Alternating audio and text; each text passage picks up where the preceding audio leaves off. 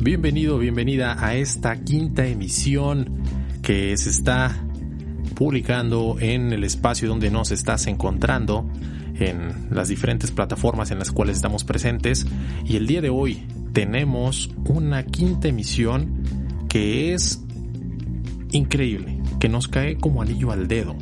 ¿Por qué? Porque el día de hoy vamos a hablar acerca de una forma, cómo ser más fuerte liberando emociones de manera positiva.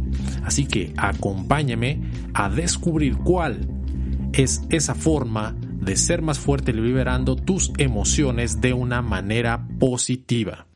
Aquel que tenga salud tiene esperanza y aquel con esperanza lo tiene todo. Proverbio árabe.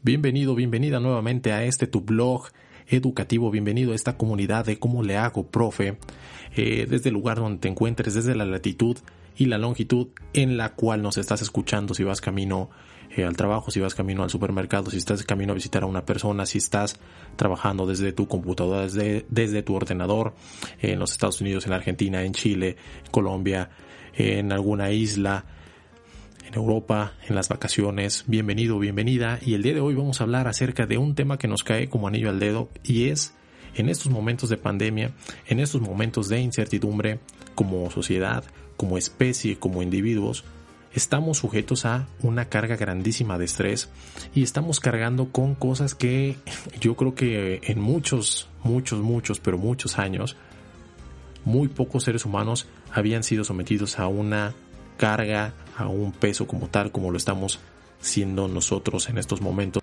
Y el día de hoy vamos a ver cómo liberar estas emociones, cómo ser más fuerte eh, a través de lo siguiente.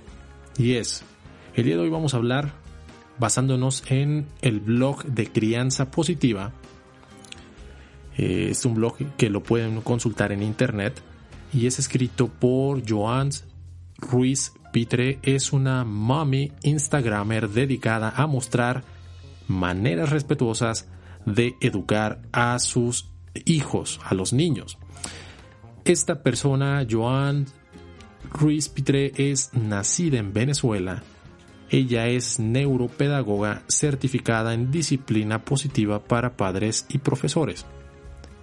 Especialista en inteligencia emocional en la primera infancia y autora del libro llamado El amor no malcría. Entonces, nos estamos basando en lo que ella escribió para poder elaborar esta emisión del podcast que nos quede como anillo al dedo porque estamos bajo mucha estrés, bajo mucha incertidumbre, bajo mucha y constante presión familiar de compañeros, laboral, social y sobre todo a nivel personal. Así que acompáñame a descubrirlo.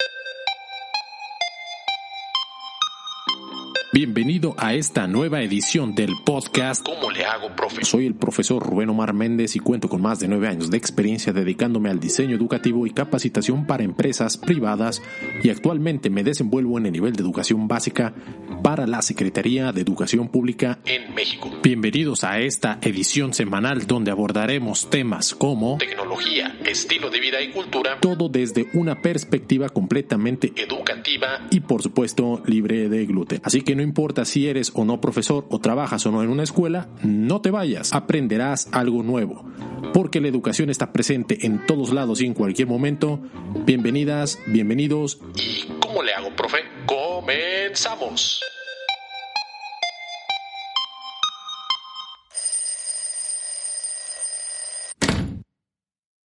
Ok, profe Rubén, ¿y entonces cómo le hago para pues sacarme esto que tengo dentro, esta esto que siento en el pecho, algo que me está carcomiendo, como dice la canción aquí en México, eh, que por cierto estamos celebrando el 210 aniversario de nuestra independencia nacional. Eh, es importante que de la noche del 15 de septiembre para amanecer el 16, en la ciudad de Dolores, aquí en Guanajuato, a nombre del cura Miguel Hidalgo, eh, un, un párroco de esta comunidad aquí en nuestro país, que es conocida como la cuna de la libertad, él al ver la injusticia, obviamente hay un proceso previo, eh, donde se reúne con algunas otras personalidades que a la posteridad serían padres fundadores y madres fundadoras de lo que actualmente es México. Pero él, al ver que la, lo que él había hablado con estas personas, con estos padres fundadores, José Ortiz, eh, Allende, Aldama, etcétera, etcétera, etcétera, pues decide llamar a los feligreses tocando las campanas como si fuera misa en la madrugada del 16 de septiembre. Por eso es que se conmemora el grito de independencia. Eh, la primera bandera de México fue el estandarte que tomó el cura Miguel Hidalgo, que es un estandarte de la Virgen de Guadalupe. Por eso se dice que aquí el mexicano es más que católico, es guadalupano. Obviamente hay muchas religiones, hay muchas formas de entender eh, esta parte de Dios, eh, el bien, el mal, pero en general este es el origen y se está conmemorando este día. Entonces a todos los mexicanos en donde quiera que nos estén escuchando, pues feliz día de la independencia a todos y, e inclusive si no eres mexicano, también feliz día porque eh, los mexicanos somos personas que nos gusta recibir a las personas que no son de nuestra nación, pero todos son bienvenidos y tratamos de recibirlos cálidamente como hermanos que somos, como hermanos seres humanos que nos encontramos. Bien, eh, ¿cuál es el gran secreto que, nos vienes a compartir? ¿Cuál es la técnica infalible para poder eh, quitarme lo que traigo dentro? Y es muy sencilla, es la escritura. Entonces hoy vamos a ver el cómo la escritura nos va a ayudar a ser fuertes, a liberar esas emociones, a liberar eso que traemos cargando con nosotros. Como bien lo saben, eh, la escritura es el resultado o es la evolución de habla del lenguaje oral, porque en la antigüedad, en la época de las cavernas, eh, se pasaba todo de boca en boca, de generación en generación. Entonces, eh, papá le contaba a su hijo cuál era el origen de su pueblo, eh, cuál era el origen de sus creencias, de sus valores, de sus dioses y de sus costumbres. Y a su vez el hijo se la transmitía a su hijo y así por los siglos de los siglos, hasta que surge la escritura. Y digo surge porque ahora todo puede quedar por escrito. Todo lo podemos plasmar en tablillas, en códices, en cuevas, en algunos espacios. Y entonces ahora la escritura pasa a sustituir a este lenguaje. Y la escritura es algo maravilloso. Eh, los que hemos tenido y los que tenemos oportunidad de escribir un diario, es una experiencia muy grata, es una experiencia que lleva tiempo adaptarse, por supuesto. Es una forma en la cual ahorita lo vamos a hablar más a fondo, que te permite hablar con tu yo interno. Toda escritura es terapéutica y no me refiero a terapéutico a que la persona que está escribiendo está loco, que es una persona que no está bien de sus facultades mentales. No. Eh, inclusive, los psicólogos tienen que ir a terapia. Es un, es un momento en el cual a través de plasmar, a través de letras, empleando una pluma, un lápiz, eh, un carboncillo o algún instrumento, estás sacando, estás haciendo el proceso de catarsis, de externar aquello que tenemos dentro. La escritura hace que nosotros como sujetos trabajemos con nuestro propio pensamiento. Y es increíble que hay personas que no pueden estar un momento solos porque no se encuentran, no se hallan con sus propios pensamientos. Son personas que están acostumbradas, y me incluyo, ¿por qué? Porque tenemos un ritmo de vida muy rápido, donde todo lo queremos para ayer, donde todo lo tenemos al alcance de un solo clic.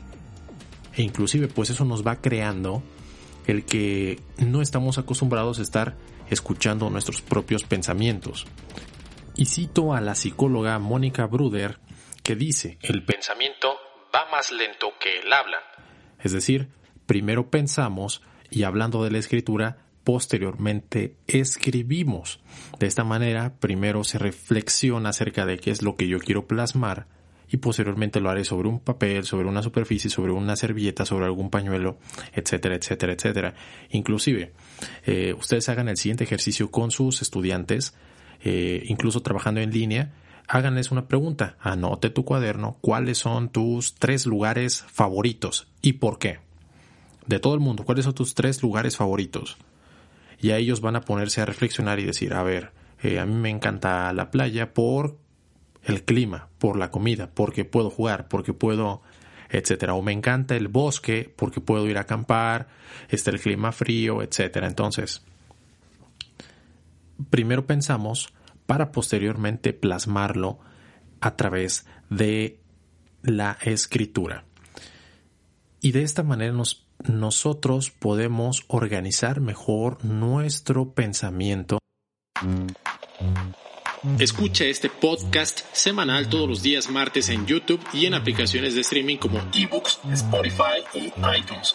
Así que no olvides suscribirte y compartir para hacer crecer esta comunidad educativa de la que ya eres parte. Y lo mejor de todo es completamente gratis. Porque siempre podemos aprender algo nuevo. ¿Y cómo le hago, profe?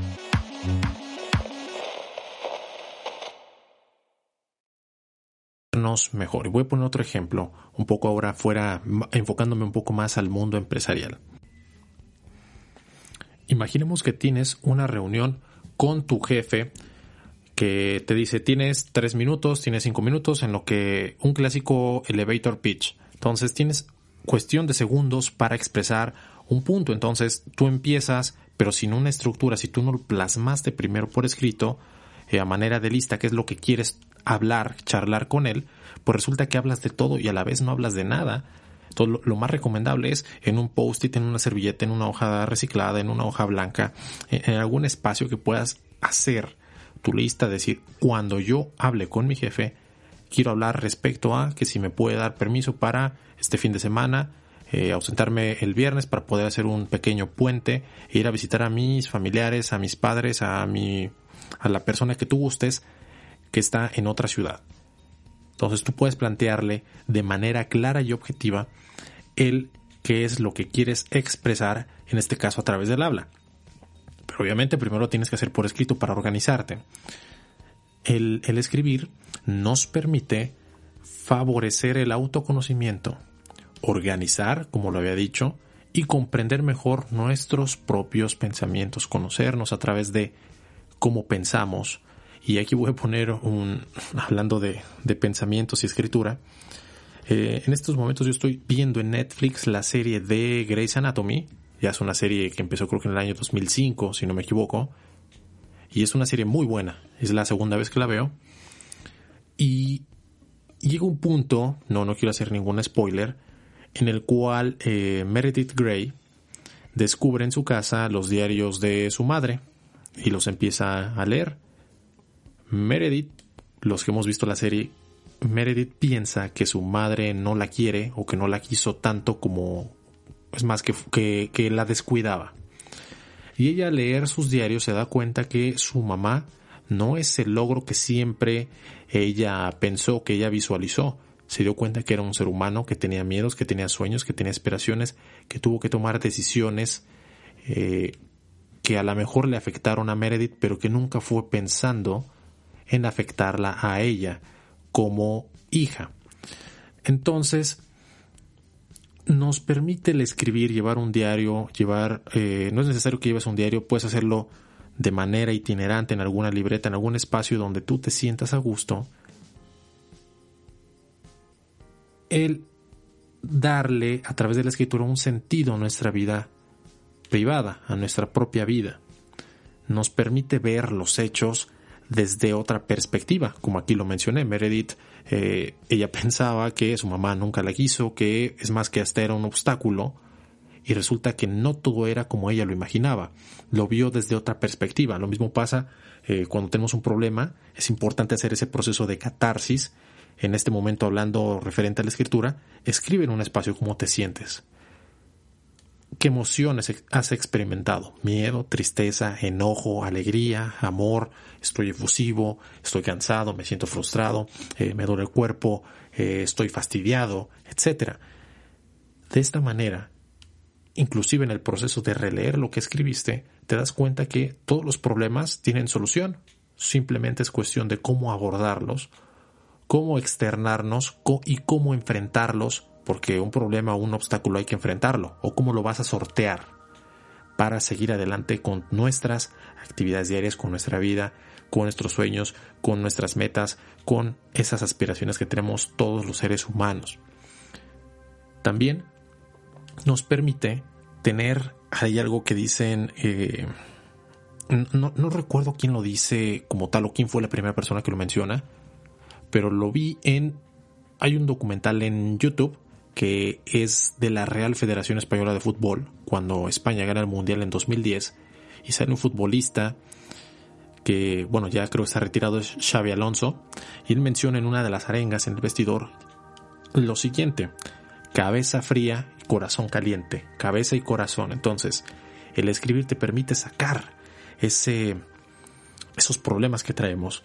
Y, voy a poner otro ejemplo referente a que todos en nuestro transcurso del día a día, de la vida misma y las implicaciones que tiene, tenemos un morral, tenemos un bolso, una mochila, una valija, lo que tú quieras, como lo quieras ver, es un, un espacio donde cargamos objetos. Y resulta que con las actividades del día a día, el estrés es como si le pusiéramos una piedrita a ese morral, a ese bolso. Eh, mucho trabajo, otra piedra. Problemas con la pareja, otra piedra. Eh, problemas en la familia, otra piedra. La tarjeta de crédito, problemas con el banco, pagos, el ejercicio, que no he hecho ejercicio, eh, y toda esta serie de cosas que rodean nuestra misma vida y vamos poniéndole piedritas y piedritas y piedritas y rocas y objetos a esta bolsa, a este bolso, a este morral, a esta maleta, a esta valija. Y cargamos con ella para todos lados. Vamos a trabajar y ahí la llevamos. Vamos a dormir, inclusive. Al irnos a la cama, resulta que lejos de dejarla, nos dormimos con ella. Y todo esto es a manera de, de metáfora, ¿no? cargamos con esos problemas, con esas cargas, inclusive para dormir. Y nos dormimos abrazándolas. Y el momento de escribir nos permite descargar. Es como si cada vez que escribes vas quitándote eso, eso que traes y le vas quitando una piedrita.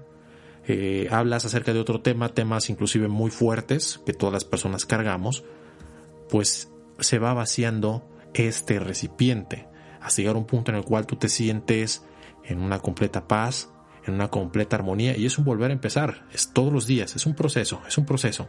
Habrá días donde tengamos más carga y habrá días donde tengamos menos carga. Inclusive la carga no solamente es de cosas que a ti te pasan, sino también son cosas que los demás nos van poniendo. Y es cuestión de que nosotros decidamos tomarlas o no. Ejemplo, hay veces que los padres eh, a sus hijos le dicen, tú tienes que ser el mejor, tienes que tener nota de 10 en todo, tienes que tener una A, tienes que ser el, el, el, número uno, el ganador, el más inteligente, el más guapo, el del cuadro de honor, el del diploma, eh, el primero en esto, el primero en otro. Siempre tienes que ser el número uno porque vivimos en una sociedad competitiva. Y resulta que al joven, al niño, pues lejos de disfrutar el competir, el ir a la escuela, el estar con los amigos, el tomar la lección, pues se vuelven una carga los mismos padres porque le están poniendo piedritas de responsabilidades que a determinada edad pues no las debería de tener, porque un niño en, la educación inicial pues no importa tanto si es el primer lugar en, en aprovechamiento escolar o no. Importa más que se desarrolle, que socialice, que conozca, que se sepa expresar, que desarrolle otro tipo de habilidades, destrezas, actitudes y valores que van más allá de una calificación numérica. Pero los papás también le vamos poniendo piedritas a esos morrales de nuestros hijos. Entonces es importante que si tú cometes este pequeño detalle o en alguna otra situación similar, pues pongamos nosotros como adultos un freno. ¿Ok? Bien. También el escribir nos permite desarrollar mejor nuestra memoria a largo plazo. Es decir, un diario, una libreta, el escribir este proceso mm, es una serie, es, es como un repositorio, que tú vas creando tus propios libros, vas creando tus propios recuerdos y es una cápsula de tiempo que con el paso de los años, si tú gustas revisarlos, tus, diarios, tus escritos, te das cuenta cómo has ido evolucionando, cómo en determinados momentos Inclusive cuando relees tus diarios dices, oye, pues yo me preocupaba mucho por una determinada situación y resulta que, que no era nada, que no era algo para alarmarse, que yo hice una tormenta en un vaso de agua, que me está ahogando en un charco. Entonces es muy importante que cuando lo releamos nos permite decir, oye, he crecido, he ido madurando, he ido, soy una nueva persona que tiene un, una nueva perspectiva de ver y hacer las cosas en mi vida, que es lo más importante, la toma de decisiones. Ahora eres parte de la comunidad. ¿Cómo le hago, profe? Así que no olvides visitar el blog en nuestra página de internet www.comolehagoprofe.com en donde encontrarás artículos, notas para estudiar, compartir y aprender mucho, mucho, mucho, pero mucho más. Y por supuesto, síguenos en nuestras redes sociales Facebook e Instagram. Y lo mejor de todo, es completamente gratis. Continuamos. De esta manera, estimulamos la creatividad que todos y cada uno de nosotros tenemos. Aquí no se vale decir, es que yo no soy creativo. A ver, hay personas que son más creativas que otras, pero todos tenemos una creatividad, todos tenemos ese grado de decir, oye, ¿cómo resuelvo determinado problema? ¿Cómo le hago para solucionar determinada situación? Todos tenemos ese grado de curiosidad, de creatividad, porque somos humanos, es algo que lo tenemos, pero es algo que se tiene que desarrollar, es como la condición física. Yo quiero correr un maratón, pero nunca he hecho atletismo, nunca me he preparado, pues obviamente no tengo la condición para soportar lo que implica el esfuerzo físico de correr una maratón. ¿Ok? Entonces es lo mismo, es lo mismo acá.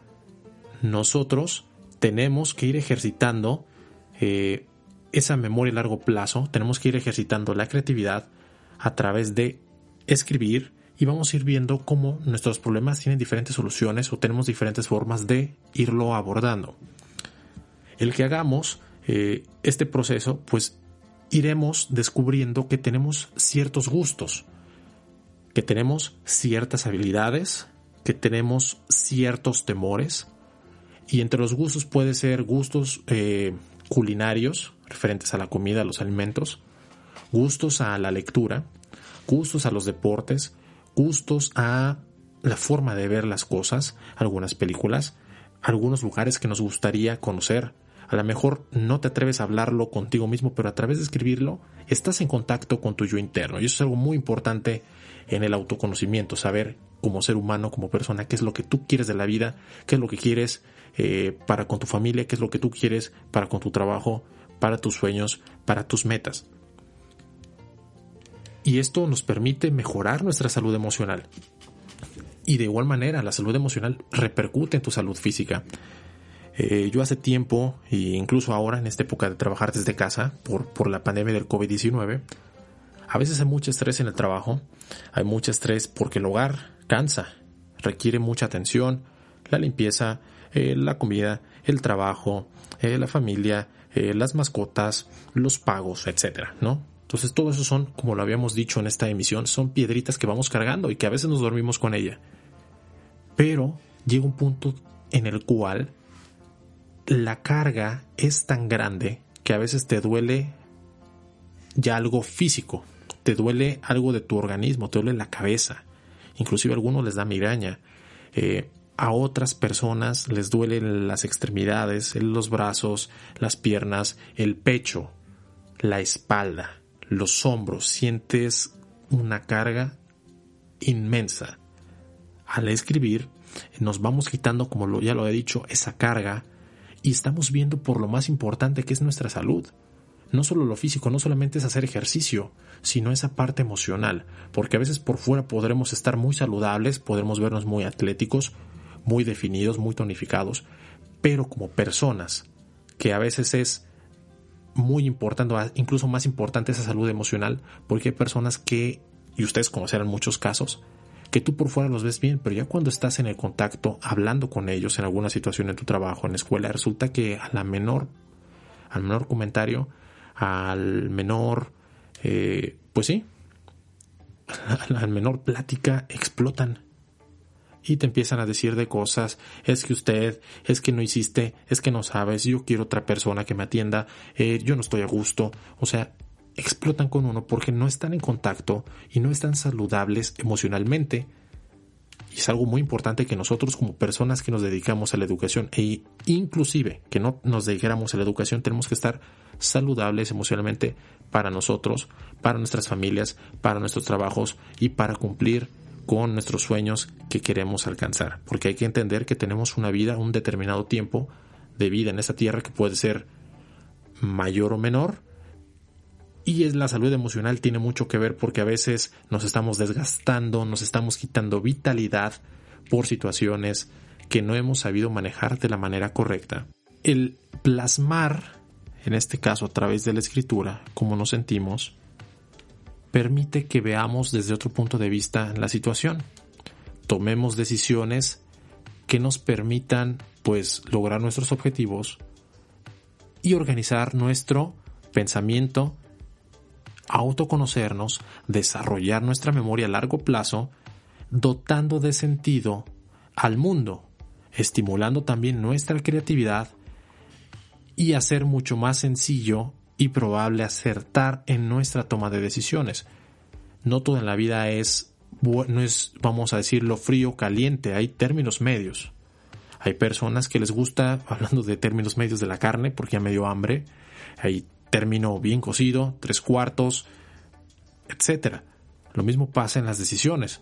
No porque yo decida a la izquierda significa que está mal, o que tú elijas derecha es estás bien o que si yo elijo mantenerme en el punto donde estoy, pues es incorrecto o es correcto. Eso depende de cada uno, pero el autoconocimiento y a través de liberar las emociones de una manera positiva nos permite poder estar más sanos emocionalmente, que no nos afecte a nuestro cuerpo, tener una mejor calidad de vida, un mejor desempeño, ser mejores personas y en el caso de la educación, que nuestros jóvenes, nuestros niños, nuestros alumnos, nuestros estudiantes se fijan, ellos notan inmediatamente cuando el maestro, cuando la maestra está feliz.